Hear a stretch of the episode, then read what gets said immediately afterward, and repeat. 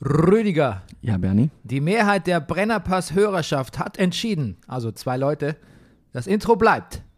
Dann ist die Sache klar. Let's do this.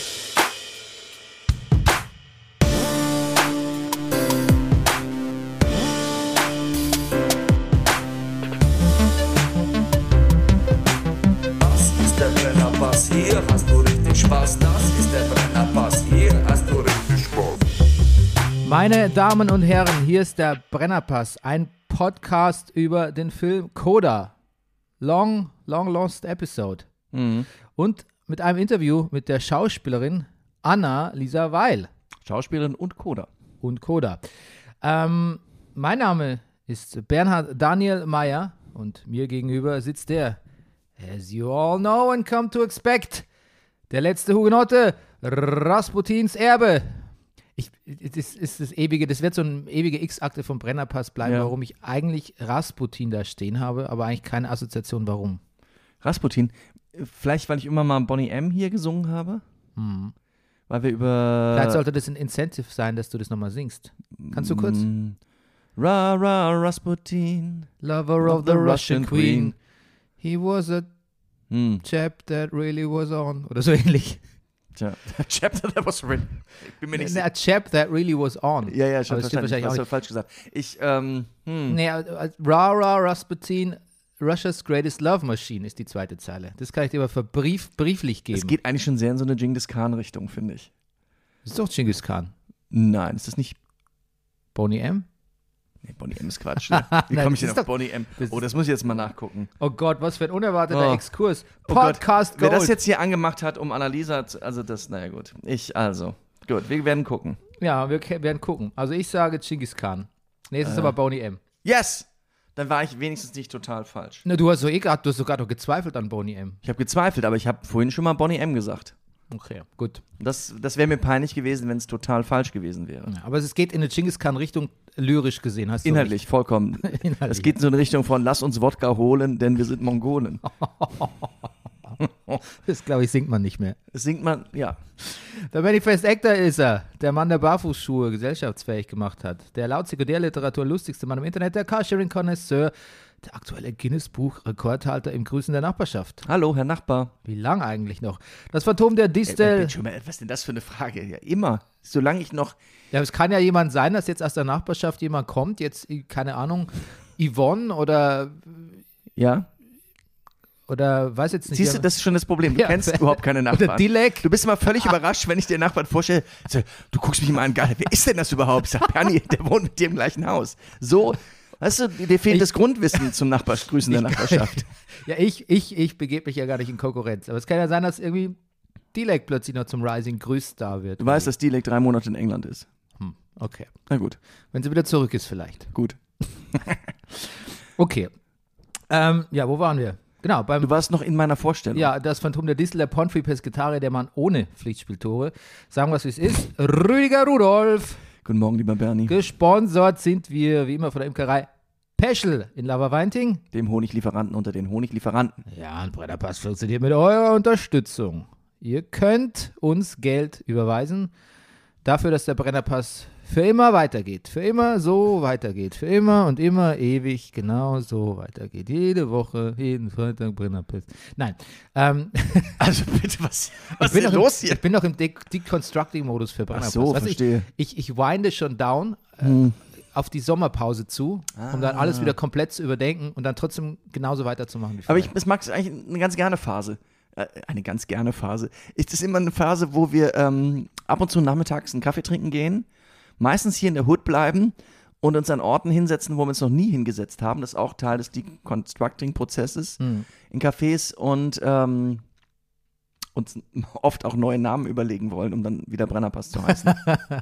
Ich meine, wir haben ja eigentlich schon beschlossen, dass die Rewatch-Season kommt, insofern. ja, das, also das, bist du da noch? Bist du da noch? Ja, ich denke schon. Ja. Ja. Vor allem ich auch immer wieder von Filmen lese, wo ich denke, ja, ja, das, das, also das wäre doch mal was. Zum Beispiel, jetzt zum Beispiel wieder in Zusammenhang mit ähm, einem Artikel, über den wir sicherlich gerade reden werden, kamen wir auf einen Schauspieler, der auch mitspielt. Ähm, ich möchte, hast du mal, nee, jetzt, ich gehe zu weit, ne, Valerian möchte ich gerne sehen. Ja. Valerian. Ja, Valerian oder Valeria, äh, hier ähm, die Stadt der Tausend, ich weiß es Ist ein nicht. Science-Fiction-Film. Ja, von 19, 2017. Habe ich den Anfang gesehen. Und das hat dir schon gereicht. Ja, das war nicht so mein Ding. Ja. Aber ist ja egal, es muss ja nicht unser Ding sein. Es ist erstens bei, bei Popular Demand Ja. und auch was wir interessant finden und was wir interessant finden, um darüber, interessant genug finden, um darüber zu reden. Ja. Ähm, über reden möchte ich auch kurz. Hast du mal, jetzt ist ja gerade der, der Uwe Tellkamp, hat ja gerade sein neues Buch rausgebracht. Hast du dich ein bisschen mit dem beschäftigt? Hast du Ich habe der, Turm, leider nie gelesen, nein. Ja. Ich, ich meine, I didn't give a shit ever about Uwe Tellkamp, muss ich dazu sagen. Insofern ähm, sagt mir gerade mal der Name was. hm, Und Turm habe ich auch nicht gesehen, die Fernsehproduktion. hm. Ähm, so, äh, ich habe keinerlei Vorwissen über ihn, Aber warum reden wir jetzt? Weil er, weil er fucking, hila- fucking hilarious ist. weil Das ist der Prototyp, das ist der Prototyp von der Schriftstellerparodie. Das Ah. ist so, also Okay.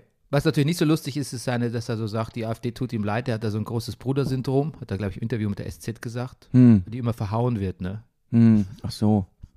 Das ist einer der hotteren Takes, finde ich, 2022. Mhm.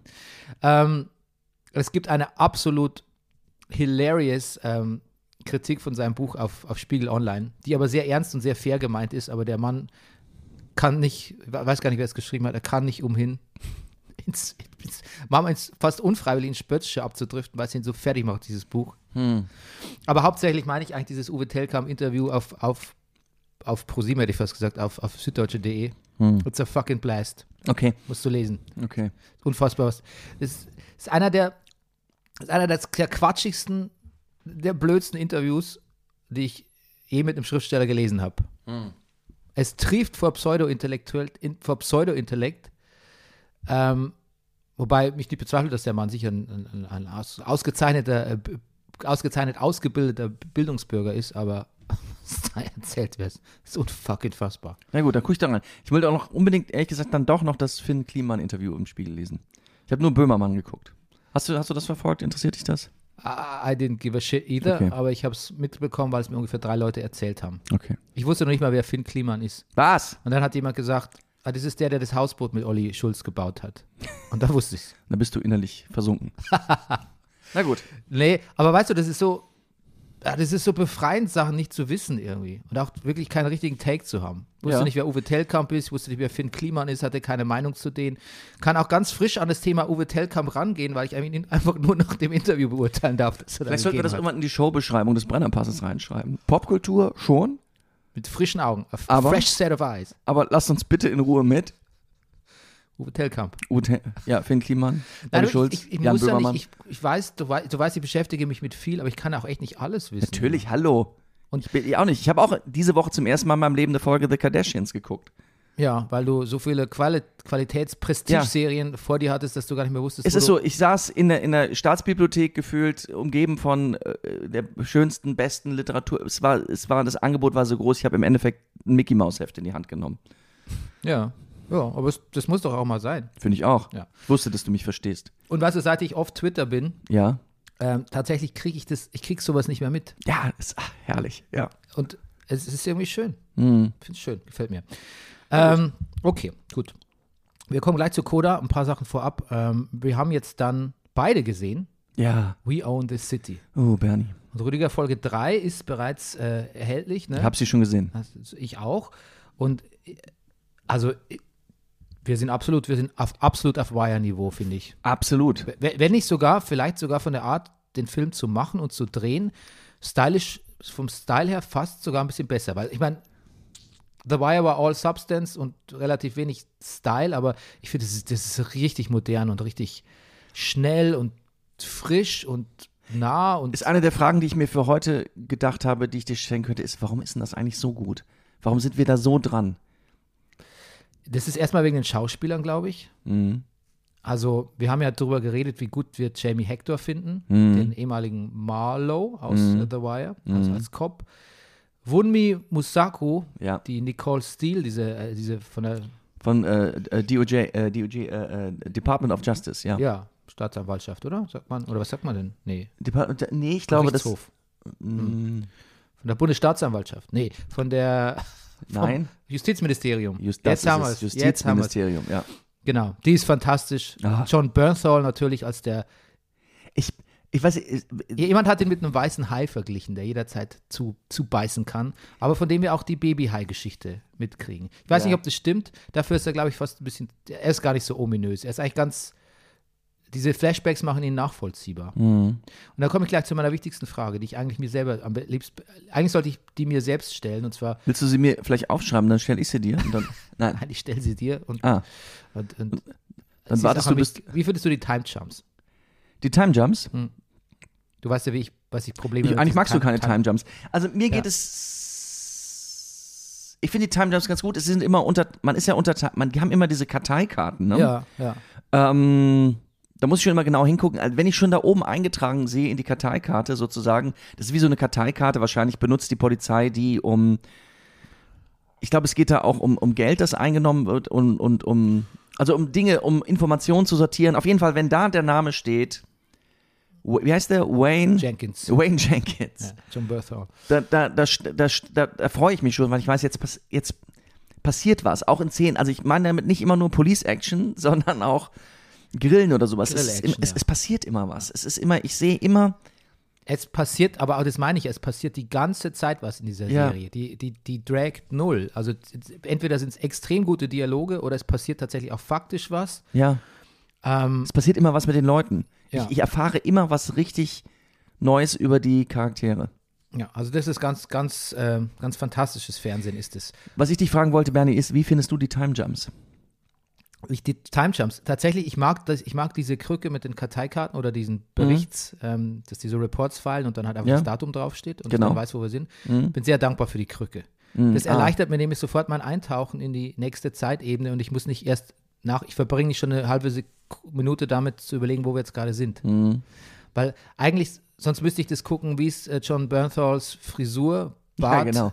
oder Bart oder, oder Street Slang gerade. Daran kann man es auch erkennen, ist auch sehr gut gemacht. Finde ich auch. Je ähm, schlimmer aussieht, desto weiter fortgeschritten sind wir in der Zeit. Ja, ganz einfach eigentlich. Ja. Und, ähm, aber es ist einfach von vorne bis hinten einfach, es ist wahnsinnig gut, also Regie geführt und, und geschauspielert. Mhm. Ich, und, und es hat, hat diesen Rhythmus, ne? Wir sagen doch, wir meckern doch manchmal über Rhythmus und Schnitt und so, aber Mhm.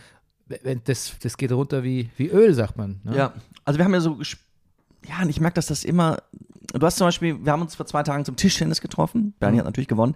Ähm, also gesagt, Folge 3 hast du gesagt, ist jetzt inhaltlich gar nicht so spektakulär, wäre Mhm. trotzdem eine gute Folge. Ja. Und ich dachte, naja, gut, okay, mal gucken.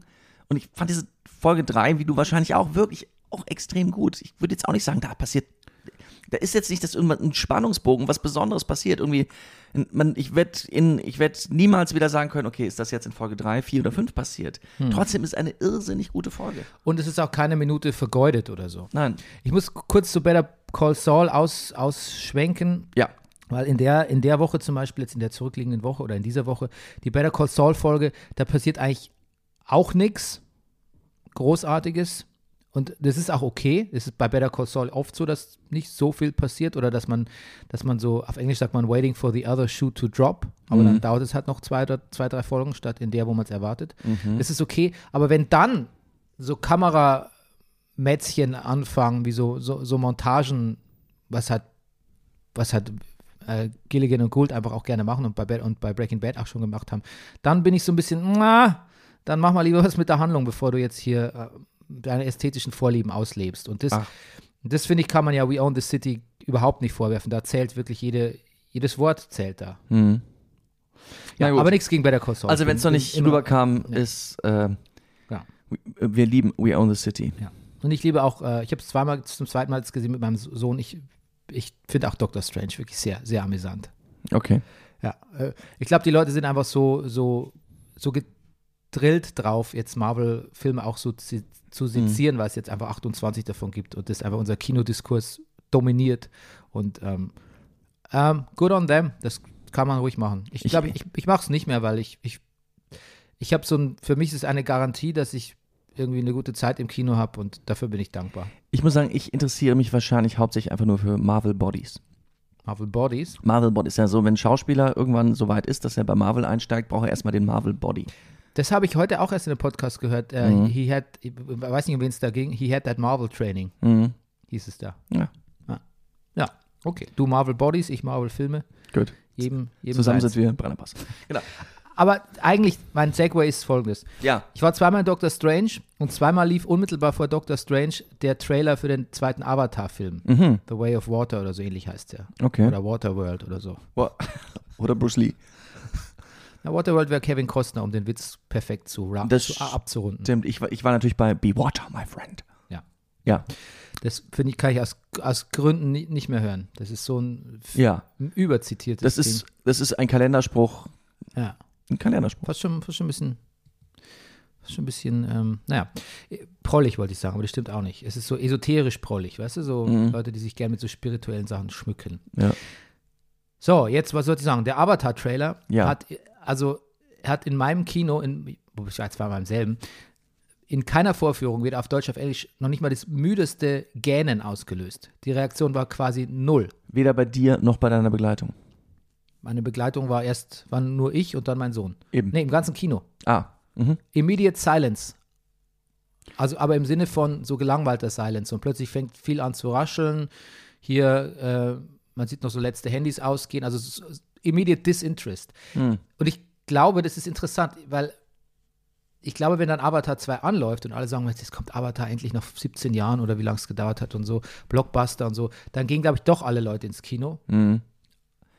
Aber das Interesse an Avatar bei diesem Marvel-Publikum oder Mainstream-Blockbuster-Publikum war absolut gleich null. Hm. Und das ist vielleicht gar nicht so unerwartet, weil als die Leute, als Avatar 1 im Kino kam, waren die Leute zum Teil fünf. Mhm. Ist so, die haben es gar nicht mitbekommen. So lange ist es nämlich schon her, Avatar 1. Das stimmt. Ist es wirklich so lange her? Ja, ja, ja, ja. Ich gucke mal kurz nach. Ähm, was ist denn deine Erwartungs-, dein Erwartungslevel zu Avatar? Ja, ich weiß auch nicht. Geht auch hart gegen Null, fürchte ich. Ich war jetzt auch kein irrsinniger Fan vom ersten Avatar, muss ich sagen. Und es ist jetzt auch nicht so, dass ich irgendwelche Cliff 2009, also 2009, okay. 13 Jahre. Ist jetzt auch nicht so, dass ich irgendwelche Cliffhanger-Erinnerungen habe, wo ich dachte, ah, ich möchte jetzt unbedingt wissen, wie es weitergeht mit. We- Weiß ich nicht. Hm. Ähm, es gibt Momente, glaube ich, jetzt, wenn ich hart drüber nachdenke, die ich mich erinnere. Ich mochte, glaube ich, den Look so ein bisschen. Aber schon diesen Planeten und diese harten Soldaten da, ich, ich, ach, ich weiß es nicht. Es sind, das, Den Planeten und die harten die, Soldaten. die haben, halt- Das war dir zu hart. du ne? weißt doch, was ich meine, ne? Ja, ich weiß, was du meinst. Das ist coming from the man, holen Ja. wir neulich noch die Panzerhaubitze Was denn? Ach komm, also 5 2000. 2000. Die Funktionsweise. Ja, ich bin halt der geschildert Anton Hofreiter unseres Bonner, Bonner Basses. hat. Ah, ja. Ähm, okay. Wir wollen nicht zu self-indulgent hier werden, Ja. äh, sondern wir wollen gehen straight auf Coda zu. Gut. Ich möchte aber vorher noch mal kurz äh, zwei Tipps abgeben, die ich sonst am Ende der Sendung immer mache. Ah, Musik. Musik. Guckst du eigentlich noch Atlanta? Äh, ja, ja, ja. Bestimmt, jetzt bald wieder. Es gab eine sehr Ich, ich, schöne ich kann nicht zugeben, dass ich gerade im Moment nicht gucke. Ich Ja, war so absorbiert mit Beyond the City, wo ich ja nachholen musste. Moonlight-Finale. Mm, auch noch nicht? Nein. Okay. Ja. Ähm, Würde mich aber doch interessieren, wie du das Moonlight-Finale findest. Okay, ja, ja, natürlich. Das ähm, tatsächlich kurz, einen kurzen, das wäre mir noch zwei Sätze wert von dir. Ansonsten, äh, neue Kendrick Single ist rausgekommen die Woche, The Heart Part 5. Mhm. Fantastisches Single. Äh, und heute dann auch äh, das neue Kendrick-Album. Mhm. Ähm, du hast es wahrscheinlich noch nicht gehört, oder? Nein. Es heißt, ähm, es heißt, ich, kann, ich muss den Titel tatsächlich nochmal nachschauen hier, Mr. Morale and the Big Steppers. Ja. Okay. Ich habe, es ist, glaube ich, früher hat man gesagt, ein Doppelalbum. Mr. Moral. Jetzt sagt man einfach, es hat 18 Titel oder Mhm. 19. Ist nach Texten von Hans Eisler. Nee, aber Ecke hat, Ecke hat Tolle. Mit Ah. dem arbeitet er zusammen. Ach so? Ja. Hast du, oh, okay. Ist aber der, ich habe das Album noch nicht genug gehört, um eine. eine äh, das ist so ein spiritueller Lehrer, ne? Ja, Der eine- schreibt Bücher wie, ich glaube, The Power of Now. Ich glaube. Ja, spiritueller Lehre. Spiritueller Lehrer. Ähm, genau. Ich hab, kann nicht genug über das Album sagen. Mhm. Ich weiß, hab, fand nur die Single The Hard Part 5. Da ist ein Bassteil in der Mitte. Das ist ein souliger Song. Hm. Der, ähm, der macht mich ganz, macht mich ganz wuschig. Wu- Ich Wuschig war auch noch. Lust, ich war Lust, Bass zu spielen. So. In einer Soulband. Du, Was ich natürlich überhaupt nicht kann, aber Ich, du, aber etwas nicht zu können hat uns noch nie gehindert. das stimmt. Das stimmt. Das ist vielleicht auch der Gamer in dir. Ja. Ich meine, eigentlich holt man sich ja mit so einem Game auch die totale Überforderung ins Haus. Dann gibt es noch, apropos Gamer, guter Übergang von dir, ohne dass du es wusstest. Ich, Bernie, Entschuldigung, ich gucke hier, ich guck hier auf drei, ich gucke hier Auf mehrere Ja, Konsolen. we, don't Ja, talk, we don't talk about the, Okay. die Konsolen hier. Die, die Anzahl der, der, die schiere Anzahl der Konsolen in diesem Raum, we we don't talk about it. Ähm, die Stanley-Parabel, The Stanley Parable, Mhm. ist ein Computerspiel, was 2013 schon rauskam. Damals habe ich es nicht gespielt, jetzt kommt die Ultra Deluxe-Version raus. Und ähm, it's a blast, Rüdiger. Es ist eigentlich ein, Mhm. Also ein Abenteuerspiel aus der Ego-Perspektive, aber der Witz ist, du spielst das Spiel nicht. Ah. Das Spiel spielt dich. Uh, Bernie. Mehr möchte ich gar nicht dazu sagen. Außer, dass es ein Spiel ist, was quasi das Voice-Over, der Erzähler ist quasi eigentlich, du denkst, du bist die Hauptperson, aber eigentlich ist er die Hauptperson. Und er, er, er, er macht mit dir, was er will. Hm. Das ist wirklich ein wunderbares Spiel. Also solltest du mal das irgendwie in die Finger kriegen, Die Stanley-Parabel. ja, spiel's. Das ist wirklich sehr lustig. Und das ist Stanley- auch sehr ärgerlich. Ah, Sehr lustig und sehr ärgerlich. das klingt so ein bisschen wie das Stanley-Parabel. Ist das, ist das ein bekannt, ist das wie so Schrödinger? Es klingt so wie Schrödingers Katze oder, ähm, Ich glaube, so soll es klingen, ja. mhm. Hm. Wahrscheinlich geht es mal in die Geschichte ein als irgendwas. oder das Philadelphia-Experiment. Ja, als Philadelphia-Experiment. Oder Project Manhattan, das war mein nächster Übergang. Hm. Ja, äh, weil du gerade bei 80s-Referenzen bist.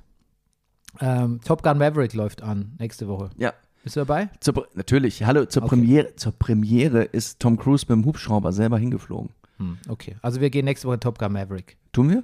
Ja, Also ich, ich schaue den auf jeden Fall an. natürlich, ich schaue den auch an. Ja, wollen wir das zusammen, ja, können wir machen. Mein Sohn hat gesagt, als der Trailer lief ja auch, hat gesagt Ja. so, also das ist, das ist, so stelle ich mir echt den Klischee, so einen klischeehaften Actionfilm vor, den ich mir nie anschauen würde. Und ich so, Das hat, ach, sowas sagt er mittlerweile? Das ist gut. Und ich so, ich würde den sofort sehen. Und dann meinte er, und dann hat er einen guten Punkt gebracht, hat gemeint, bei diesen Flugsequenzen, da wird mir ja beim Trailer schon schlecht. ja. Und dann muss ich sagen, okay, das, Ja. das, das stimmt, die sind schon im Trailer sehr, sehr hart. Aber auf die freue ich mich natürlich sehr. Und ähm, meine Fragen sind, äh, kommt der Soundtrack wieder von Berlin? Take My Breath Away? Highway to the Danger Zone? Kenny Loggins. Das ist- ja, gut. Aber Berlin ist- Berlin ist, ähm, ja, Berlin, Take My Breath Away ist eine andere Ja. Band. Ja, ich Ja. weiß. Das glaube ich nicht, Ja. aber wir können es rausfinden. Wir werden es Mhm. rausfinden nächste Woche. Gut. Es gab ja damals wirklich den Top Gun-Effekt. Ne? Die haben ja damals, es war natürlich der erfolgreichste Film in der Zeit. Und die, ähm, es waren so viele Leute so begeistert von, von, von dieser Fliegerstaffel, dass die äh, US Air Force äh, Rekrutierungsbüros, äh, Buden äh, neben den Kinos aufgestellt hat. Und die haben so viele Leute haben sich direkt einschreiben lassen, dass man in der Zeit vom Top Gun-Effekt sprach. Ja, mal gucken, ob das jetzt auch so ist. Ja. Ob, ob die gleich in die Ukraine weiterfliegen. Oh Gott, oh Gott. In die No-Fly-Zone. Oh Gott. Ah, Okay. Horror, Horror, ne? Horror, okay. Also, jetzt, wir haben Coda gesehen. Bevor wir äh, in dein Interview gehen Ja. mit Annalisa Weil, äh, sprechen wir doch kurz über den Film. Ja. Man haben wir doch schon mal kurz, ne? Aber ja, Mm, Ja, ich habe ihn nicht gesehen, das deshalb stimmt. wir nur kurz angerissen. Also, ich habe den Film gesehen mit der Erwartung, es ist ein lang, äh, vielleicht ein gutes, aber ein langes und vielleicht auch ein bisschen zähes Drama über eine gehörlose Familie oder auch die Mhm. Coda. Und das steht für Children of Deaf Adults. Richtig. Ja, genau. Und ähm, genau. Und es, ähm, magst du die Handlung kurz, äh, kurz sagen? Naja, genau, es ist. Genau, die Hauptfigur ist ein, ein, ein, eine, ein Mädchen, eine Coda, ähm, Namens Ruby Rossi. genau. Und es, das Setting ist sehr schön. Ne? Das ist, ähm, ihre Eltern sind, äh, oder ihr Vater und ihr Bruder sind Fischer. Und ähm, sie fischt auch immer mit, geht noch zur Schule und sie hat aber ein großes Talent. Sie kann sehr gut singen. Und es geht so, und sie ist in einer Phase so, was, was macht sie mit ihrem Leben und äh, ob Ja. sie das mit der, mit der Musik und dem Gesang vorantreibt. Wird wird sie Fischerin oder Sängerin? Ja. Ähm, genau. Wie gesagt, ich dachte, es wird so ein langes, zähes Drama.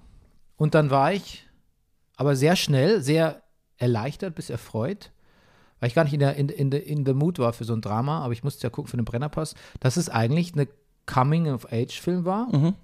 Mitunter ein sehr fluffiger, Mhm. Mit auch vielen humorvollen Elementen auch. Also, ich will nicht sagen eine Coming-of-Age-Komödie, aber ein Coming-of-Age-Film mit, mit Ja. humorvollen Elementen. Und ähm, dann hat mir das eigentlich sehr gut gefallen. Dachte ich so, ach, das ist ja charming. Guck ich, guck ich, guck ich.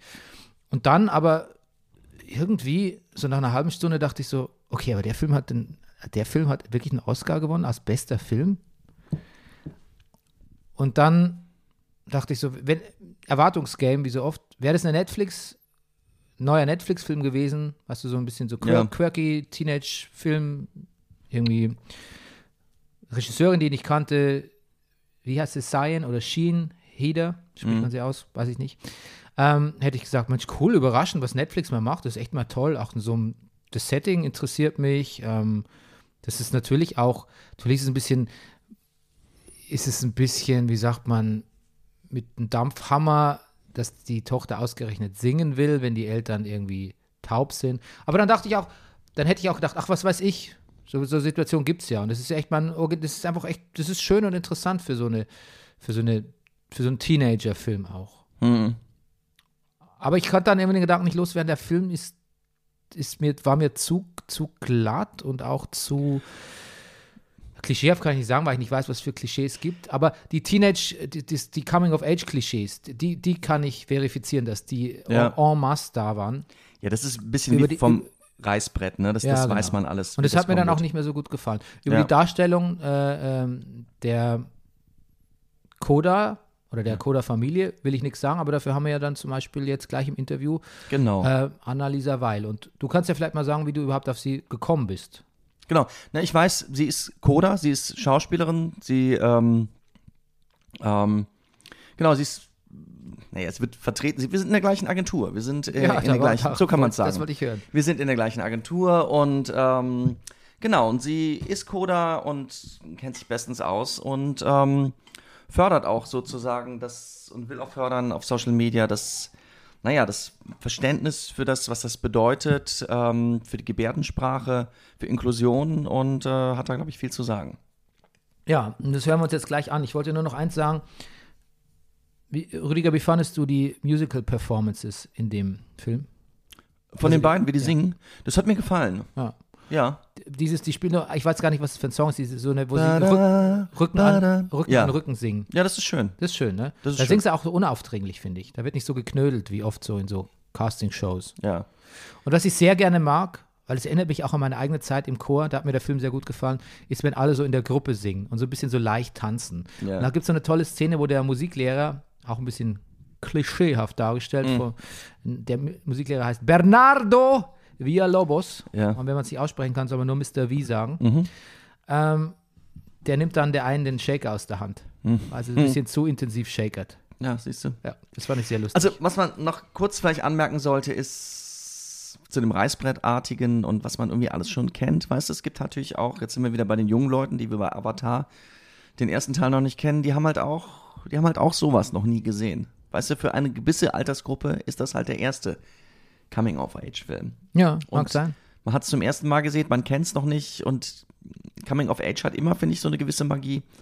Und wenn sich dann mit dem Thema gehörlosen Eltern beschäftigt und Gehörlosigkeit, umso besser vielleicht. Also was ich wirklich gut fand an dem Film ist, dass er dieses Thema gehörlos nicht so zentriert hat, dass man sich gar nicht mehr auf die dass man sich gar nicht mehr auf die, dass man die Geschichte gar nicht mehr losgelöst davon sehen, Ja. sehen konnte. Also das war irgendwie sehr, das war elegant.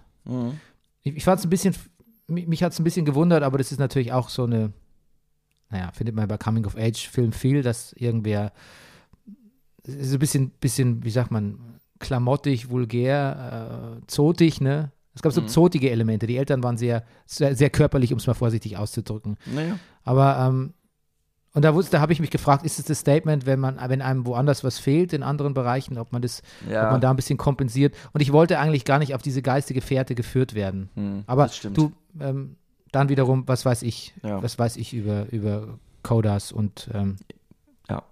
Ist auch ein Remake, ne? Natürlich, es gibt ein, ja, ein verstehen Sie die Belliers? Ah ja, ein französisches äh, Ja, genau. äh, Vorlage, ja. Französische Vorlage. Ein großes Lob, glaube ich, muss man noch Emilia Jones aussprechen als, als Hauptdarstellerin. Ja, auf jeden Fall. Hat das äh, sehr toll gemacht. Jetzt würde ich einfach sagen, wir gehen ähm, fast bei genau 30 Sekunden Run Time in dein Interview mit Annalisa Weil. Tonqualität ist nicht ganz Optimum wegen Zoom-Call, aber so ist es halt in postpandemischen Zeiten. Gut. Viel Spaß. Tschüss.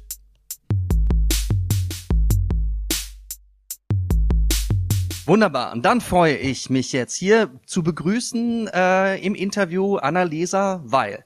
Annalisa, du bist, du bist alles. Du bist Schauspielerin, du bist, du bist selber Coder. du bist äh, sehr aktiv auf Social Media ähm, bei den Themen ja, Gebärdensprache, Inklusion.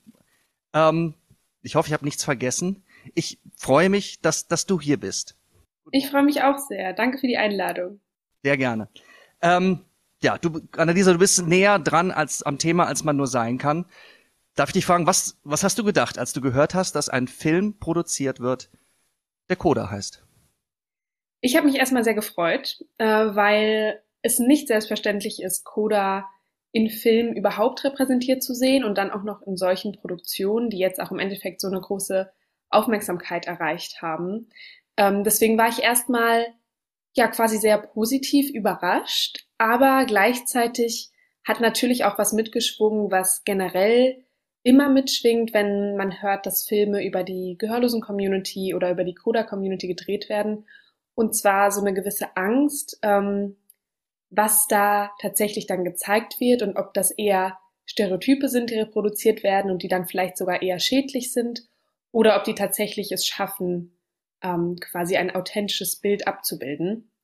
Deswegen ist es immer so ein bisschen ähm, ja zweischneidig, äh, wie man dann reagiert auf solche Nachrichten, dass solche Filme produziert werden.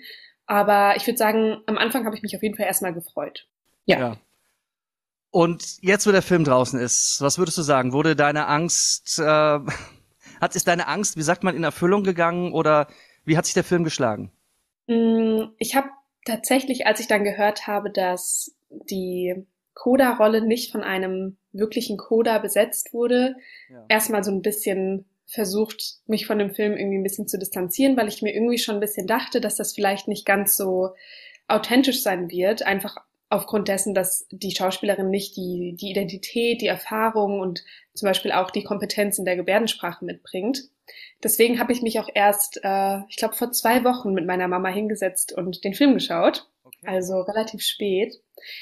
Ähm, und ich muss sagen, an einigen Stellen fand ich ihn sehr, sehr berührend. Ich habe auch ganz viel geweint, meine Mama auch. Also es war sehr emotional, weil es einfach so selten ist, dass man überhaupt irgendwas von seiner Identität im Fernsehen oder im Film sieht, so dass schon der kleinste Anteil irgendwie sehr berührend und emotional sein kann.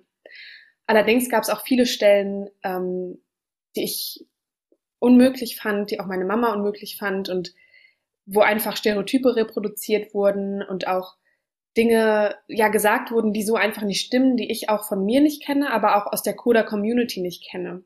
Ja. Und das fand ich dann irgendwie wieder sehr schade, weil ja auch gehörlose Menschen am Film mitgewirkt haben, die selbst Codas haben, wo ich mich dann auch so ein bisschen gewundert habe, warum da nichts gesagt oder gemacht wurde. Was, welche Stellen waren das? Äh, es gab zum Beispiel eine Stelle, wo ähm, die Coda-Rolle quasi zu ihrem Musiklehrer sagt, dass sie die Stimme ihrer Eltern, also ihre die Deaf Voice der Eltern, als ähm, hässlich und äh, unangenehm und schrecklich empfindet. Ja. Und das war wirklich so eine Stelle, wo ich dachte, das ist also ist erstmal total unrealistisch. Ich kenne keinen Coder, der die Stimme der Eltern als schrecklich bezeichnen würde, weil das für uns alle eigentlich so ein richtiges Heimatsgefühl ist, diese Deaf Voice. Klar, sie hört sich anders an als die Stimme von hörenden Menschen, mhm. aber das ist für uns überhaupt nichts Negatives. Das ist für uns ja quasi das Schönste der Welt, die Stimme der Eltern eben. Ja. Und dass sie das gesagt hat in diesem Kontext zu ihrem Musiklehrer, das fand ich, ja, fand ich einfach richtig, ja, unmöglich irgendwie, ja. Ja, das ist hart. Das, das, das, also das hat, das hat mir wehgetan als nicht Betroffene, ja. Ja, das ist auch ja eine sehr emotionale, ähm, quasi ein sehr emotionales Thema auch für Kodas. Es ist schon so, dass häufig in Familien, die seit Generationen gehörlos sind, wo auch beispielsweise das erste Kind der Familie im Film ist ja auch gehörlos, ja. dass dann, wenn ein Kind geboren wird, das hörend ist, das natürlich erstmal so ein kleiner Schock ist, weil du weißt, es wird nicht so aufwachsen, wie du selbst aufgewachsen bist, es ist anders als du selbst. Das gibt es schon. Allerdings finde ich es schade, dass das in dem Film so eine Bedeutung bekommen hat, weil ich noch nie gehört habe, dass die Eltern dann im Endeffekt irgendwie gesagt haben, wir hätten uns gewünscht, dass du gehörlos bist und wir finden es nicht gut, dass du jetzt hören bist. Und zum Beispiel von meinen Eltern und vielen anderen Eltern, äh, die gehörlos sind, kenne ich das auch gar nicht, diese Gedanken. Also die haben vor der Geburt gesagt, hörend oder gehörlos ist uns ganz, ganz, ganz, ganz egal. Ähm, Hauptsache, unser Kind lernt mit uns zu kommunizieren und das klappt natürlich, wenn man mit Gebärdensprache aufwächst. Deswegen fand ich das auch ein bisschen, ja, komisch. Das mhm. stimmt. Und auch diese eine Stelle, wo ähm, Ruby am Tisch sitzt und mit Kopfhörern, glaube ich, Musik hört und ihre Mama dann zu ihr kommt und sagt, mach die Kopfhörer raus, du sollst hier nicht Musik hören, so nach dem Motto, wir können nicht daran teilhaben, deswegen darfst du das nicht erleben. Das war auch total, das, das habe ich noch nie gehört, das habe ich noch nie erlebt und ich finde das ja total unrealistisch. Und ich habe jetzt tatsächlich auch erlebt, dass Menschen mich fragen, ach so, deine Eltern, äh, die sind gehörlos, ja, die zwingen dich dann bestimmt auch, äh, dass du keine Musik hören darfst. Dann denke ich mir, ja, das, das schafft so ein Film, wenn er solche Szenen unüberlegt zeigt, dass, dass sowas dann auf uns und auf meine Familie projiziert wird. Und das ist, ja, ja das ist schade. Das ist wirklich die Frage, ob das dann unüberlegt ist oder ob einfach versucht wird, da mehr Dramatik reinzukriegen. Ist auf jeden Fall, aber ja klar, es ist ärgerlich, weil, weil da falsche hm. Vorstellungen von, von Kodas entstehen. Ja, sowieso, ja, das Thema Musik sowieso ist eigentlich im Hinblick auf die gehörlosen Community, auf die Coda-Community und die Umsetzung in Filmen ist eigentlich schon so ausgelutscht. Also alle Filme über dieses Thema haben was mit Musik zu tun. Ich verstehe das, klar, ist interessant bestimmt auch für die hörenden Community, wie Gehörlose mit Musik umgehen, wie Codas mit Musik umgehen, aber es ist halt nicht unser einziges Merkmal und es ja. ist auch nicht das, was uns ausmacht und es ist auch nicht das, ja, das einzige, worüber irgendwie, irgendwie zu Hause reden. Also bei uns war das auch noch nie irgendwie Thema. Meine Eltern lieben beide Musik. Die haben mich ganz selbstverständlich mit Musik äh, aufwachsen lassen. Die haben mich zum Musikunterricht geschickt, zum Klavierunterricht und das war nie überhaupt ansatzweise ein Problem. Deswegen verstehe ich das nicht, warum das immer wieder aufgegriffen wird. Konntest du über die Gags, sag ich mal, des Filmes lachen, wenn ein zum Beispiel ein Mr. V zu den Eltern sagt, statt nice to meet you, nice to fuck you? ja, das ist schon sehr lustig. Das ist, sind halt Situationen, die tatsächlich auch im echten Leben so ein bisschen, ja, schon passieren können, weil Gebärdensprache ist nicht ganz so leicht, wie manche Menschen denken. Und äh. da passieren Fehler und ähm, die sind auch manchmal sehr, sehr lustig. Und auch der Humor der Eltern ist natürlich sehr speziell. Der ist ja. in dem Kontext des Films sehr ja sexuell angehaucht. Und ich kenne das tatsächlich auch von einigen gehörlosen Familien. Meine Familie ist da ganz anders so. Da gibt's natürlich Unterschiede. Ähm, aber das fand ich, das fand ich schon sehr lustig, die Szenen mit den Eltern. Meine Mama und ich haben da auch sehr viel gelacht. Ähm, zur Gebärdensprache komme ich gleich nochmal. Gibt es auch Dinge, wo du sagst, die hat der Film jetzt aber sehr gut gemacht? Mm, ich fand tatsächlich eigentlich sehr schön die ähm, Verbindung von Ruby zu ihren Eltern generell in den Momenten, wo sie sich quasi nicht äh, fern waren, jetzt wegen Themen wie Musik, sondern wo sie sich sehr nah waren. Oder zum Beispiel auch das Ende, ähm, diese dieses Thema von ja der quasi Trennung von den Eltern oder das versuchte Trennen von den Eltern ist bei Kodas auch ein ganz großes Thema, weil wir halt oft ja auch für die Eltern da sind und dolmetschen und irgendwie eine sehr, sehr enge Verbindung haben und sehr eng zusammengeschweißt sind, weil man sich halt auch so gegenseitig unterstützt und hilft. Und dieser Schritt dann auszuziehen, das war für mich äh, genauso. Ich bin nicht so weit weggezogen, aber mhm. es war trotzdem schwierig, weil ich wusste, dass ich nicht immer da bin, wenn sie vielleicht Hilfe brauchen und ich auch nicht immer da bin, um zu unterstützen. Und das ist ein Thema, was der Film, finde ich, ähm, auch wenn es nicht im Mittelpunkt stand, äh, ziemlich gut rübergebracht hat. Verstehe, das ist, das hat, das ist mir auch aufgefallen, die, die Eltern stehen ja irgendwann, ich weiß nicht, ob das ein Gericht ist oder vor einer Kommission, wo es um die Fischereilizenz geht, wo auch völlig selbstverständlich die Tochter dolmetscht. Ist das realistisch oder würde in so einer, sag ich mal, in einem so juristischen Zusammenhang, müsste da nicht ein, ein, ein, ein offizieller Dolmetscher, also wie sagt man, Gebärdendolmetscher da sein? Genau, Gebärdensprachdolmetscher, ja. Ja, ähm, ja das ist leider gar nicht realistisch. Ähm, zumal in äh, den USA ist es sogar noch weniger realistisch als hier, weil dort wurde, ich glaube, 93 der ähm, Americans with Disabilities Act ähm, in Kraft gesetzt und der besagt, dass eben bei solchen offiziellen Sachen immer GebärdensprachdolmetscherInnen dabei sein müssen, sei es jetzt beim Arzt, wurde ja auch im Film gezeigt, dass sie beim Arzt gedolmetscht hat, oder vorm Gericht. Ähm, diese zwei Szenen waren leider wirklich ziemlich unrealistisch und auch in Deutschland haben wir Gesetze, die vorschreiben, dass GebärdensprachdolmetscherInnen immer dabei sein müssen und es ist auch der Fall. Auch wenn es natürlich Situationen gibt, das sind aber meistens nicht solche offiziellen Situationen, sondern alltägliche Situationen oder zum Beispiel Situationen in der Schule oder so oder sehr, sehr kurzfristige Situationen, wo es sein kann, dass ein Coder dolmetschen muss. Also ich musste auch schon mal im Krankenhaus dolmetschen, weil es halt ein Notfall war.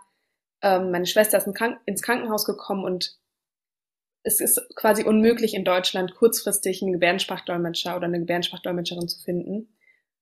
Und dann war ich tatsächlich in so einer Situation, aber wenn man jetzt einen Arzttermin ausmacht oder einen Gerichtstermin, der natürlich auch ein bisschen äh, Vorlaufzeit hat, dann ist es eigentlich ziemlich unrealistisch. Verstehe. Sollten mehr Leute Gebärdensprache lernen? ja, bitte. ja, also es ist einfach, ja, es ist schade, wie wenig Aufmerksamkeit die Gebärdensprache in Deutschland noch hat. Wenn man da irgendwie sich andere Länder anschaut, ist es schon ganz anders. Aber ich merke natürlich auch, dass es hier immer besser wird und sich immer mehr Leute dafür interessieren und das auch sehen, wie wichtig das ist, das zu lernen. Und das ist, ja, das ist schön, wenn man das so mitbekommt. Ja. Ich habe gesehen, das, das können wir auch gleich mal bewerben, dass du hast einen YouTube-Channel, wo du zum Thema Gebärdensprache, also zum Thema, du unterrichtest Gebärdensprache in diesen YouTube-Videos. Das ist so ein bisschen einfach so ein Projekt der ersten ähm, Corona-Welle gewesen sozusagen, wo wir ja alle in unseren äh, Häusern, in unseren Wohnungen eingesperrt waren quasi. Und äh, nicht so wirklich, also ich hatte nur meine Uni-Sachen, die waren alle online und dachte dann irgendwie, irgendwas muss ich machen, ähm, weil ich in dem Jahr davor angefangen habe, Gebärdensprachkurse mit meiner Mama in Frankfurt zu geben, also in Präsenz. Und dann wurde auf einmal alles zugemacht und wir konnten nicht weitermachen. Und dann kam halt diese Idee so ein bisschen auf und ich habe mit meiner Mama so ein bisschen überlegt, wie wir das aufstellen. Aber das sind tatsächlich nur, ich weiß gar nicht, sind ziemlich wenige Videos und die sollen auch nur so einen kleinen Einblick geben und vor allem Menschen dazu animieren, dann wirklich einen richtigen Gebärdensprachkurs zu besuchen. Weil ich natürlich keine ausgebildete Dozentin bin. Ich ähm, bin auch selbst nicht gehörlos, weswegen ich auch glaube, dass ich das niemals so gut machen kann wie eine gehörlose Dozentin. Und äh, genau, deswegen ist mir einfach wichtig, auch auf andere Stellen zu verweisen, wo man dann hingehen kann, wenn man zum Beispiel durch diese Videos ähm, Interesse bekommen hat. Ja. Die, wir haben es vorhin schon mal gesagt, um noch einmal auf den Film zu kommen, die Ruby, die Hauptdarstellerin, ist selber nicht gehörlos. Mhm. Wird, siehst du einen qualitativen Unterschied in der Gebärdensprache? Ja, also das ist ja, die, die benutzen im Film ja ASL, also American Sign Language, und wir in Deutschland sprechen ja DGS, also deutsche Gebärdensprache.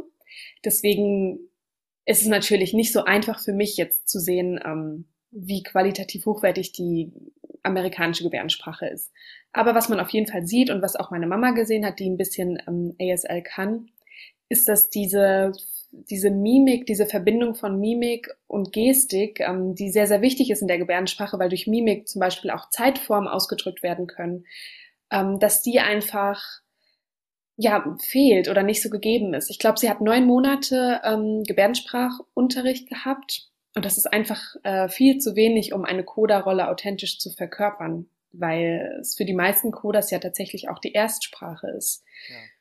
Genau, und da an solchen Stellen hat man eben gemerkt, dass ja, dass so ein bisschen, dass der, ja, dass der Film nicht ganz das erfüllt hat, was er erfüllen hätte können. Was ist trotzdem am Ende so dein Fazit zu Coda, dem Oscar-Gewinner, bester Film? Also ich finde es schon schön eigentlich, dass dadurch, dass er jetzt auch einen Oscar gewonnen hat, einfach viele erstmal wissen, was Coda heißt. Weil eine Identität zu haben, von der die meisten Menschen in Deutschland noch nie was gehört haben, ist oft ziemlich schwierig, äh, weil man nicht einfach so selbstverständlich sagen kann, ich bin Coda, sondern es kommen immer Nachfragen. Was heißt Coda? Was, was heißt das? Ach so, deine Eltern. Ach so, und dann sagen am besten die Leute noch, deine Eltern sind taubstumm und dann muss man das noch erklären.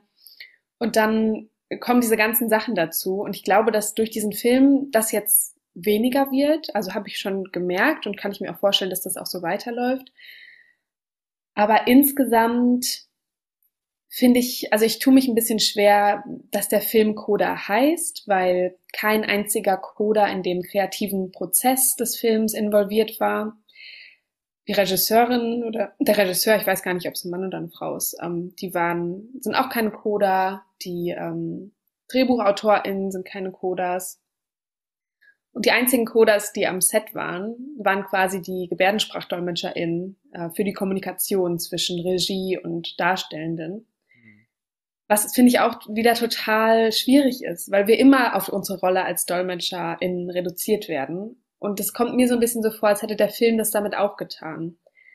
Deswegen ist es so ein bisschen zwiegespalten. Also ich würde nicht sagen, dass ich das alles ganz, ganz schrecklich finde, aber ich finde das auch nicht alles ähm, so ganz, ganz gut. Also es ist so ein Zwischending. Gibt es gehörloses Theater in Deutschland?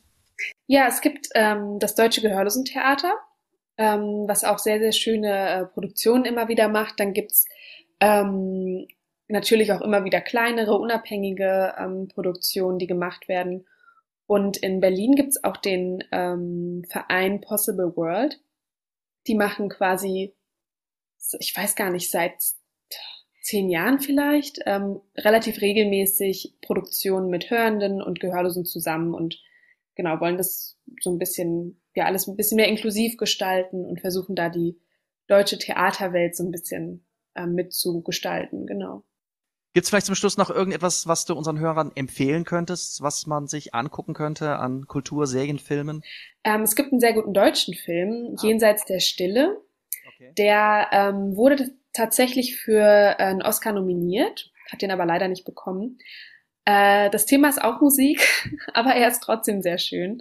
Und ähm, ich finde auch die Coda-Rolle ähm, sehr, sehr gut gemacht, auch wenn da auch viel nicht so gut ähm, dargestellt ist und so. Aber das insgesamt finde ich den Film eigentlich sehr, sehr schön, auch weil ich mit ihm aufgewachsen bin und ähm, die Regisseurin kommt, glaube ich, sogar aus Bad Nauheim und meine Mama äh, kannte sie auch, deswegen hat er auch so eine, so eine Nähe irgendwie.